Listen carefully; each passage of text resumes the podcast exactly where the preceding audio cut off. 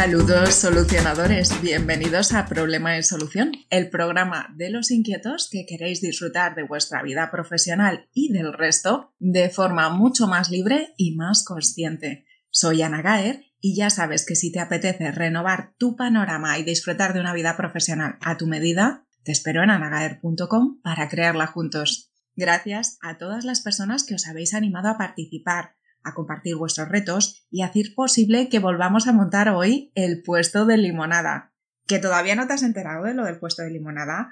Pues es la nueva sección de problema y solución en la que, si te animas, tú eres protagonista en la que tú nos vas a compartir esas cosas ácidas que te están desafiando en tu día a día y nosotras, Alicia Baigorri y Ana Gaer, vamos a poner a tu disposición la caja de herramientas a exprimir nuestras experiencias profesionales dedicadas al bienestar y el desarrollo personal y te las vamos a servir aquí en LGN Radio. Así que si te apetece aprovechar la oportunidad de que tu voz se escuche, de que pongamos foco en esos temas que de verdad te interesan y te tocan, y que hagamos lo que mejor se nos da aquí, que es encontrar soluciones juntos, envíanos tu audio a través de Instagram a Baigorri Alicia o a Enciende tu talento. Así que vamos a por esos primeros retos que queréis que abordemos, vamos a tratar de comprenderlos mejor, a darles la vuelta, a probar cosas nuevas y ver qué pasa, y sobre todo queremos disfrutar de un buen rato, porque no solo va de aprender a desarrollar nuestra resiliencia,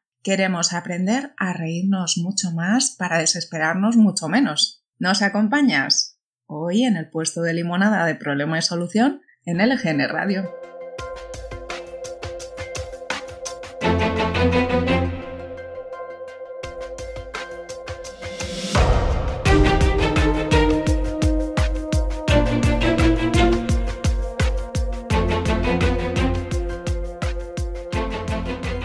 Bienvenida Alicia Baigorri.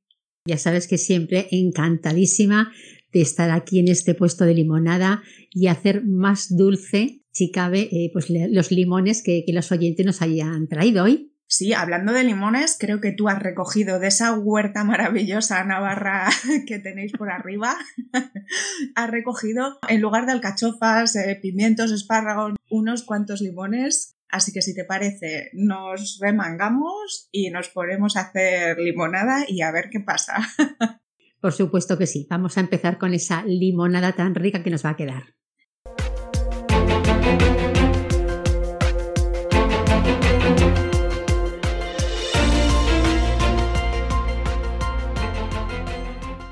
Hola, me llamo Beatriz, llamo desde Pamplona. Mi reto es volver a reconocerme ante el espejo. Con la pandemia eh, los 55 años que me van a caer, pues el día a día, el llevar el trabajo adelante y demás, me ha caído una mochila que, que ya no, no puedo más con ella. Ese sería mi, mi reto. Difícil, lo que me encuentro difícil, que me propongo cosas, pero al final acaba el día y no he hecho lo que pensaba hacer. Y me frustra mogollón. Un saludo. Qué, qué, bonito limón, porque yo creo que es un limón que compartimos, que compartimos muchas personas muchas personas, independientemente de la edad. El tema de la, de la responsabilidad, el tema de hacer, eh, de tener una lista larga, larga, larga, larga de cosas que nos proponemos día a día, que no conseguimos terminar todo aquello que nos proponemos, que nos frustramos, que nos culpabilizamos, estamos siempre corriendo eh, por temas urgentes, eh, importantes, sin distinguir a veces que, lo urgente a veces no es importante o que a veces lo importante mm, unas veces es urgente no. Yo la primera reflexión que haría en este, cuando nos ocurren estas cosas es parar, porque eh, el correr nos lleva a seguir corriendo más. Entonces es parar, parar, no queda otra, porque eh, seguir en la misma dirección haciendo lo que todos los días eh, hacemos y encima si, si Beatriz es una persona súper o hiper responsable, que parece que por el perfil es así, lo que hay que hacer es parar. Parar y tomar esa reflexión de qué es urgente, qué es importante, qué es aquello que a mí me compete, qué es aquello que compete a otras personas y no es mío, qué es lo que quiero hacer y en qué estado emocional estoy cuando hago ciertas cosas. Hay ciertas cosas que tengo un estado emocional que, que no es agradable. Quizás eso no sea en este momento. Hay cosas que me emocionan y que sí me ponen, me elevan a un estado emocional de disfrute, de ilusión, eso sí. Entonces es, es hacer una reflexión que, si bien es importante hacerla, muchas veces no se puede hacer solo, porque por sí mismo uno no sabe cómo salir de, no sabe salir, porque si, si, si, supiera salir, ya hubiera salido. Entonces yo creo que es importante también que encuentre una persona con la que poder sentarse, con la que poder analizar la mochila que lleva, ver prioridades, ver lo que sí, ver lo que no y el estado emocional en el que se encuentra. Es muy importante reforzar ese estado emocional, porque si estás en un, en un estado emocional muy bajo, va a ser difícil que afrontes de la manera que tú quieres las cosas que te propones y que aquello que te propongas tenga el resultado que tú quieras. Entonces, más que hacer, es mirar hacia adentro, reflexionar en el estado emocional y a partir de ahí igual hay cosas que tienen que encajar de otra manera o hay piezas que resolver o reflexionar de otra manera. Relacionado con lo que dices, Alicia, que efectivamente es el darnos la oportunidad de parar, que si no, si seguimos con esa inercia que llevamos, es imposible cambiar el rumbo. Entonces, esa parada y ese escuchar las emociones, desde luego, es, es muy importante. Yo a Beatriz le compartiría que me siento muy reconocida. Yo a veces bromeo y digo, me río de mí misma, ¿no? Me río de la situación y digo, soy perfeccionista en rehabilitación. Yo me estoy quitando de esto.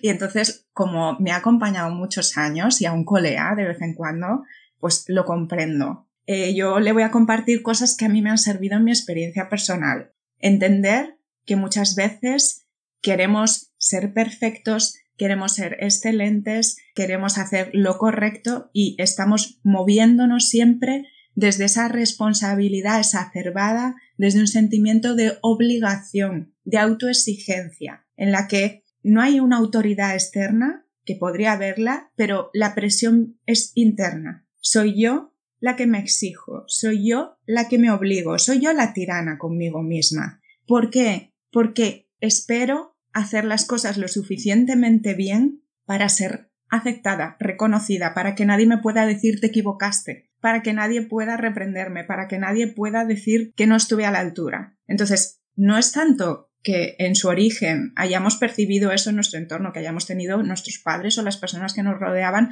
tuvieran también esa autoexigencia hacia sí mismos y hayamos aprendido ese patrón y ese modelo. Pero al final, a mí lo que me sirve es salir de la autoexigencia y abrirnos a ser mucho más comprensivas y compasivas con nosotras mismas para ir bajando eso y pasar de la obligación a la libertad, de la obligación al disfrute y a las cosas porque las elijo conscientemente y a ser mucho más eso, razonables.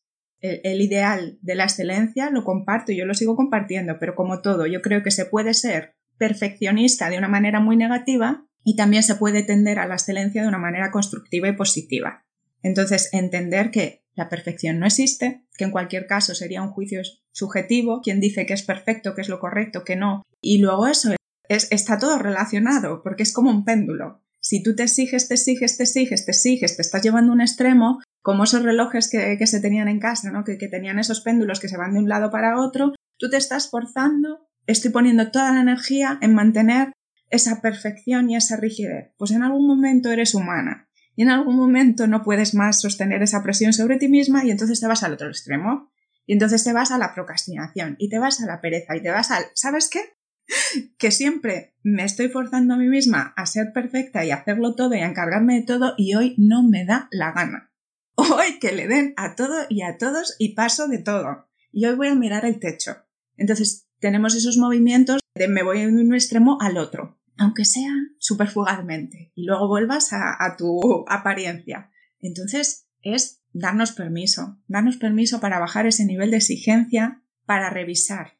Yo me he hecho a mí misma muchas veces esa lista, todo esto que te dices que tienes que hacer, ¿para qué lo haces? ¿Qué esperas, no? Y vas tirando del hilo. ¿Para qué estás haciendo todo esto que te obligas a ti misma a hacer? Y si la razón al final de mucho tirar del hilo es que me apetece seguir haciéndolo porque hay un buen motivo, ya no me engaño y me hago trampas al solitario, ya sé que yo estoy eligiendo hacer eso porque tengo un motivo importante y porque de verdad me compensa y lo elijo. Y entonces ya no es una obligación, ya disfruto haciéndolo.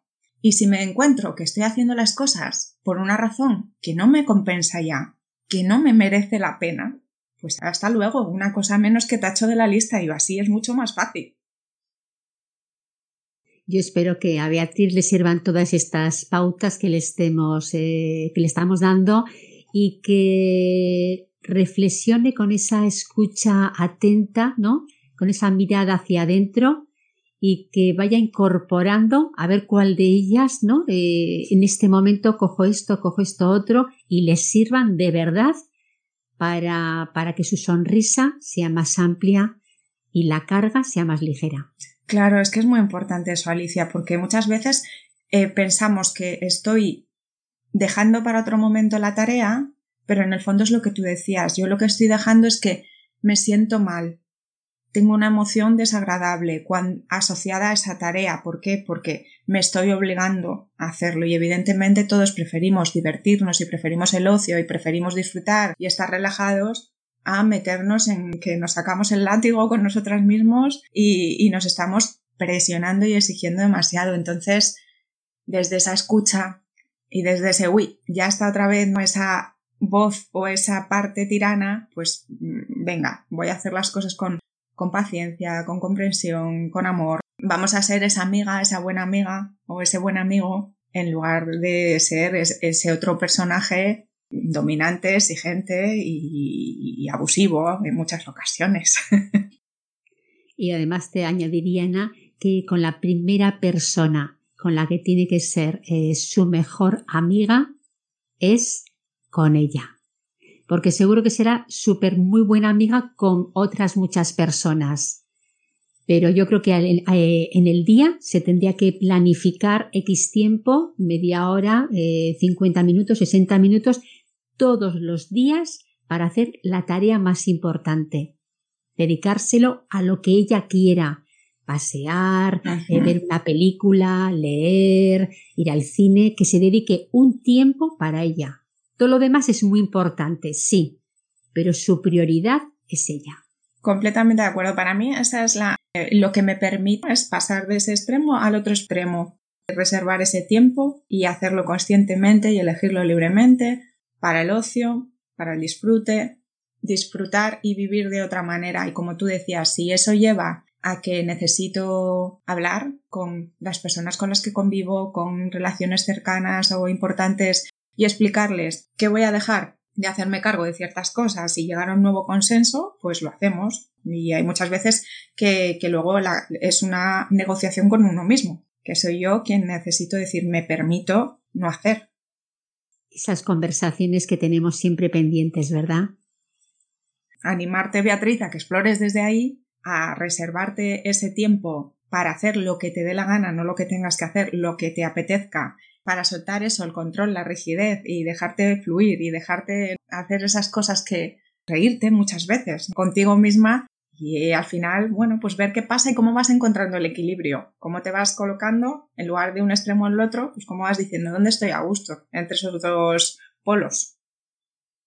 Totalmente de acuerdo, Ana. Espero que les sirva esta limonada que estamos haciendo aquí mano a mano y que, que realmente le ayude a tomar ese tiempo para ella y a cambiar como ese chip, ¿no? Ese chip en, el que se priorice, en el que tenga su espacio, su tiempo para estar con ella misma y relajarse, ¿no? Y poder, y poder conectar con, con su propia esencia.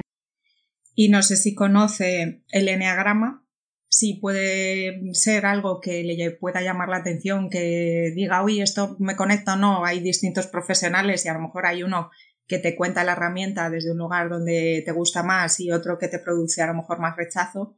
Pero es una manera de entender que yo solo quería encontrar una estrategia para que a mí me aceptasen y me quisieran y, me he empeñado en que tengo que ser buena y que lo tengo que hacer bien y que tengo que hacer muchas cosas y todo esto, el enneagrama puede ser una herramienta que nos ayude a comprender tanto el polo en el que nos estamos colocando y en el que estamos en una situación que no termina de ayudarnos a adaptarnos a, la realidad y cómo nos podemos ir colocando y cómo nos podemos ir abriendo a explorar justo ese otro lugar del disfrute, de la curiosidad, de la apertura, del no planificar tanto, no intentar controlar ese vivir de una manera no mucho más espontánea y, con optimismo y con alegría, ¿no? Y, desde otro lugar y ver cómo equilibramos. Entonces, pues por ahí yo exploraría eso.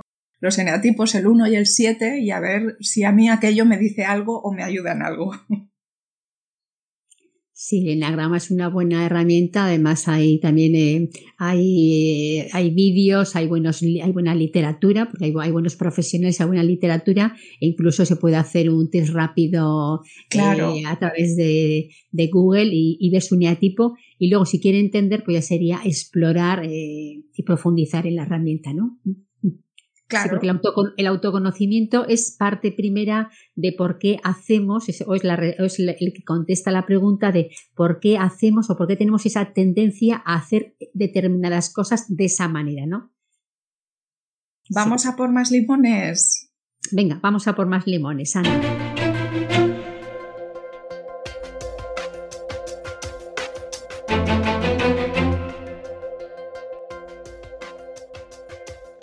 Buenos días. Soy María de Pamplona. Una preguntita. A ver por qué a veces te levantas con esa sensación de una angustia o un malestar como que piensas que va a pasar algo malo ese día. Y a veces no pasa nada, pero es esa sensación tan desagradable.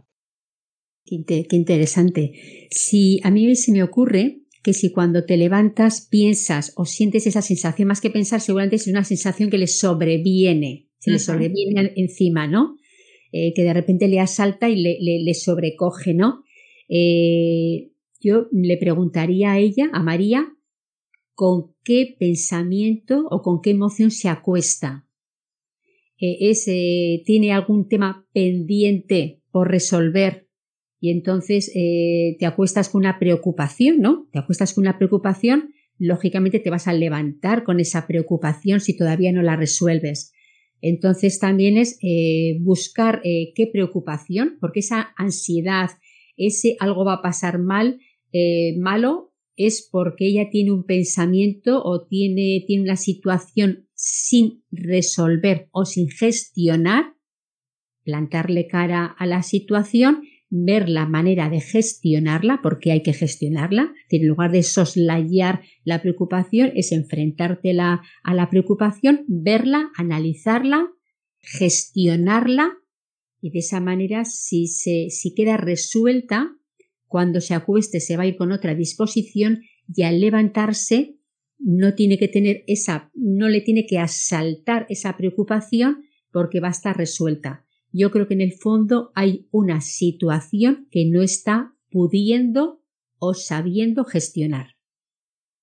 Muchas veces tenemos esos pensamientos repetitivos que son desagradables que nos llevan a, esa emoción, en este caso, a la ansiedad o al miedo o a emociones que están relacionadas con ese sentir que hay algo que me pone en peligro, hay algo que puedo perder, hay algo que puede dañarme a mí o aquello que me importa o aquellos que me importan. En lugar de estar aquí manejando y relacionándome con lo que hay aquí ahora, inconscientemente estamos anticipando que algo puede no estar controlado, que algo puede pasar. Entonces, también ese mantenernos más presentes y darte cuenta, bueno, aquí y ahora yo puedo gestionar lo que hay. Eh, ahora mismo hay algún peligro del que yo sea consciente no, bueno, pues me relaciono con esto que hay. Si soy capaz, como decías Alicia, de comprender que hay alguna situación que me está causando esa preocupación que yo estoy pensando sobre aquello, bueno, pues ahí ya podemos ver hasta qué punto yo puedo o tengo capacidad para hacer una previsión. ¿Qué puedo hacer para que no pase aquello que no quiero que pase? Eh, ¿Hay algo que esté en mi mano? ¿Hay alguna acción, hay alguna tarea, hay algo que yo pueda hacer para prevenir? Vale, pues fantástico, venga, me pongo a ello. Y si supiera qué es eso que me está causando el temor, pues puedo pensar, vale, plan de contingencia. Si al final termina saliendo mal aquello que yo no quiero que salga de esa manera, prepararnos para responder de la manera más adecuada y que nos ayude. La sensación que me da es que a lo mejor a María lo que le ocurre es que no es consciente que ella no termina de identificar y, de darse cuenta de asociar a qué tengo miedo. No sé qué es lo que podría pasar. Y que eso al final tiene que ver con que a veces reprimimos cosas, que no las hacemos conscientes, con eso con que estamos proyectándonos constantemente hacia el futuro y que también las personas estamos de alguna manera preparadas de serie para tener un sesgo negativo. Tenemos como una especie de radar parte más primitiva de nosotros que quiere protegernos, preservarnos y mantenernos a salvo, está escaneando continuamente para ver si hay amenazas o hay peligros. Y somos más capaces de ver casi siempre, a no ser que hayamos entrenado lo contrario, aquello que nos podría poner en peligro, que nos podría dañar, antes que las oportunidades, antes que ver cómo podría mejorar o qué me podría ayudar o qué puedo utilizar a mi favor. A mí lo que se me ocurre es que esto ella podría explorar por sí misma, pero que probablemente viniera muy bien hacerlo acompañada que puede trabajar con un profesional, en tu caso como ¿no? con una psicóloga como Alicia, que puede trabajar, eh, por ejemplo, desarrollando pues, su inteligencia emocional, aprendiendo a conocer las emociones, a relacionarse mejor con ellas, a gestionarlas. Entonces, en ese sentido, la inteligencia emocional o el mindfulness, por ejemplo, pues a mí me parece que son herramientas que le podrían aportar mucho valor. No sé cómo lo ves, Alicia. Sí, yo creo que lo más importante, si ella, mm, con, esta, con esto que estamos hablando, consigue detectar qué es aquello que, que, realmente le está preocupando, pues mira, sería muy buena también, muy buena eh, pregunta para que nos la volviera a hacer. Mira, ya he concretado qué es esto, cómo lo podría abordar. Pues fenomenal, podríamos ahí seguir trabajando con haciendo limonada.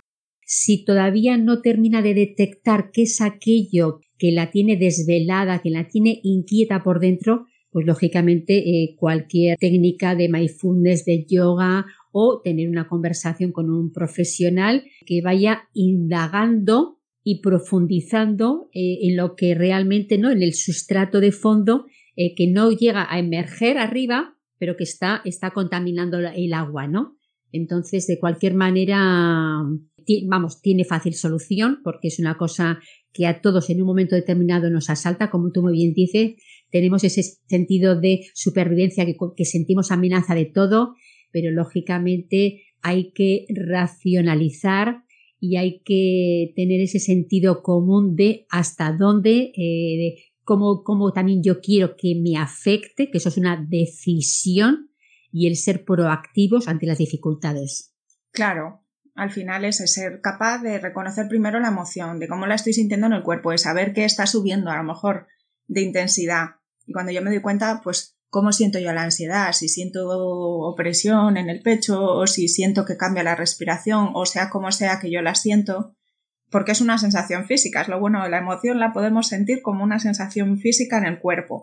Hay siempre un cambio en la respiración, hay siempre un cambio en nuestra tensión muscular y si aprendemos a observarnos, vamos a ser cada vez más capaces de darnos cuenta cuando se está intensificando esa emoción y después puede venir esa parte de gestión. Al mismo tiempo que yo estoy experimentando la emoción, me puedo colocar en esa posición de espectador neutral, observador, que lo está viendo desde fuera. Y desde ahí va a ser mucho más sencillo lo que tú dices. Si soy consciente de cuál es el origen, podemos aplicar esa parte racional y lógica y decir que está fundado, que sí, de verdad está ahí, y qué cosas son irracionales, porque también efectivamente es algo que el primer día que montamos el puesto hablabas de cómo las emociones nos secuestran a veces y cómo hay una parte de nuestro cerebro que toma, digamos, el volante y que la parte racional queda fuera de juego. Entonces necesitamos volver a conectar con ella para utilizarla y, que nos sirva para saber distinguir cuando si realmente aquí hay un peligro real presente y cuando es mi imaginación que se desató, que está desbordada y que estoy anticipando cosas que dices, bueno, la probabilidad es mínima de que esto pueda realmente llegar. Sí, lo primero es la toma de conciencia para poder ejecutar alguna acción eh, que vaya encaminada a que, María esté eh, controlando Exactamente, eso es controlando sus emociones y sintiendo aquellas que quiere, porque las como bien decía Sana, las emociones cuando nos secuestran, eh, muchas veces no conocemos ni, al secuestrador. Lo que ocurre que sí, sí que reconocemos, como ella bien dice, que estás mal, que te levantas, eh, que algo pasa, que, empiezas a sentir, e incluso no, es, eh, eh, no solamente la emoción, hay una, hay una palpitación del corazón, hay una desazón, el estómago, hay partes del cuerpo que ya te están avisando, te están diciendo, te están diciendo a su manera que en algo tienes que reflexionar o algo tienes que mirar. Pues poner esa mirada en esa parte, escucharla y si hace falta escucharla con otra persona para, para, para, desenredar la, la madeja, pues perfecto.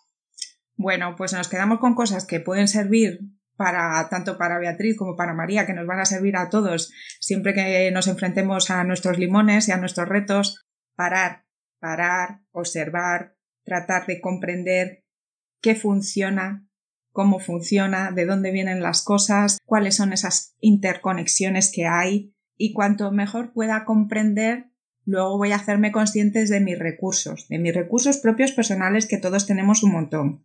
Y luego veo si luego necesito salir a buscar herramientas fuera y recursos fuera o a pedir ayuda fuera.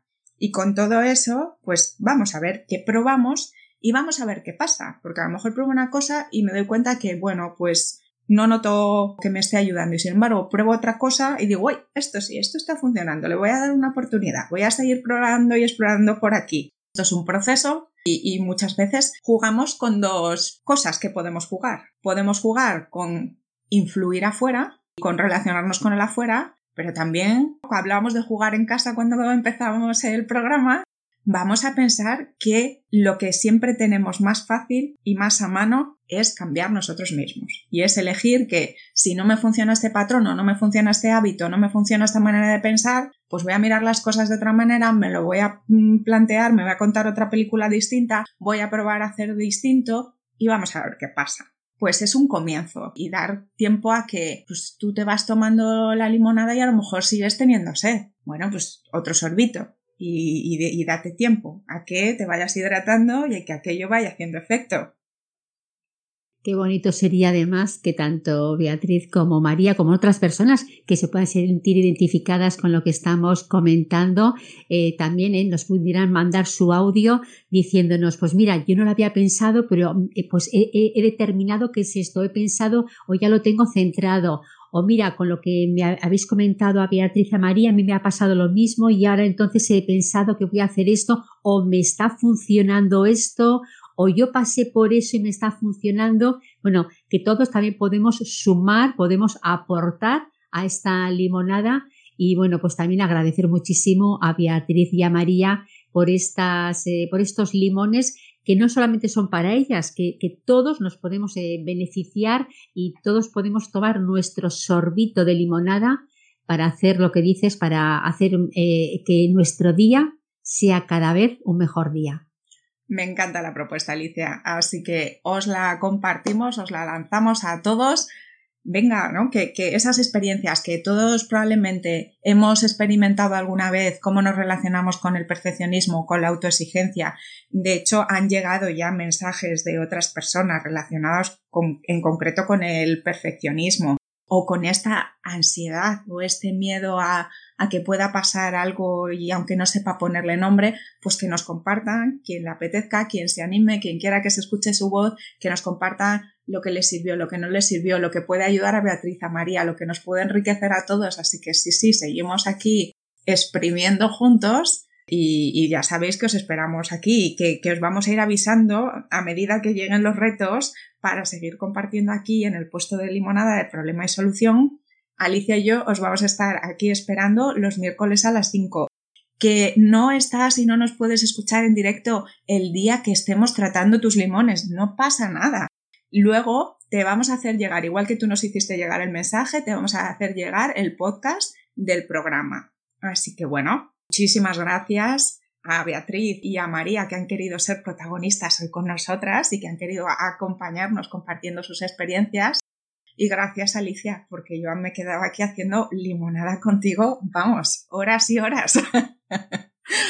Pues lo mismo, muchísimas gracias Ana y también agradecer a Beatriz y a María que hayan sido bueno, las primeras en este puesto de limonada por las pioneras, porque siempre romper el fuego es lo que más cuesta, ¿no? Ah, pues esto cómo será, cómo funcionará, qué tal, qué harán, cómo... Y realmente, pues eh, es algo muy bonito porque es compartir lo que tú le pones tu propia voz, pero es un eco de muchas voces. Entonces es súper bonito y agradecer, agradecerte a ti que tengas esta iniciativa tan bonita, Ana, del puesto de, de limonada.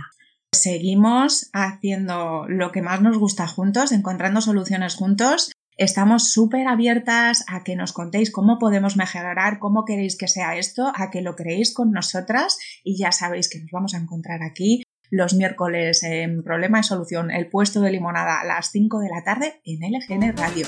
Adiós y que disfrutéis del día. Hasta luego.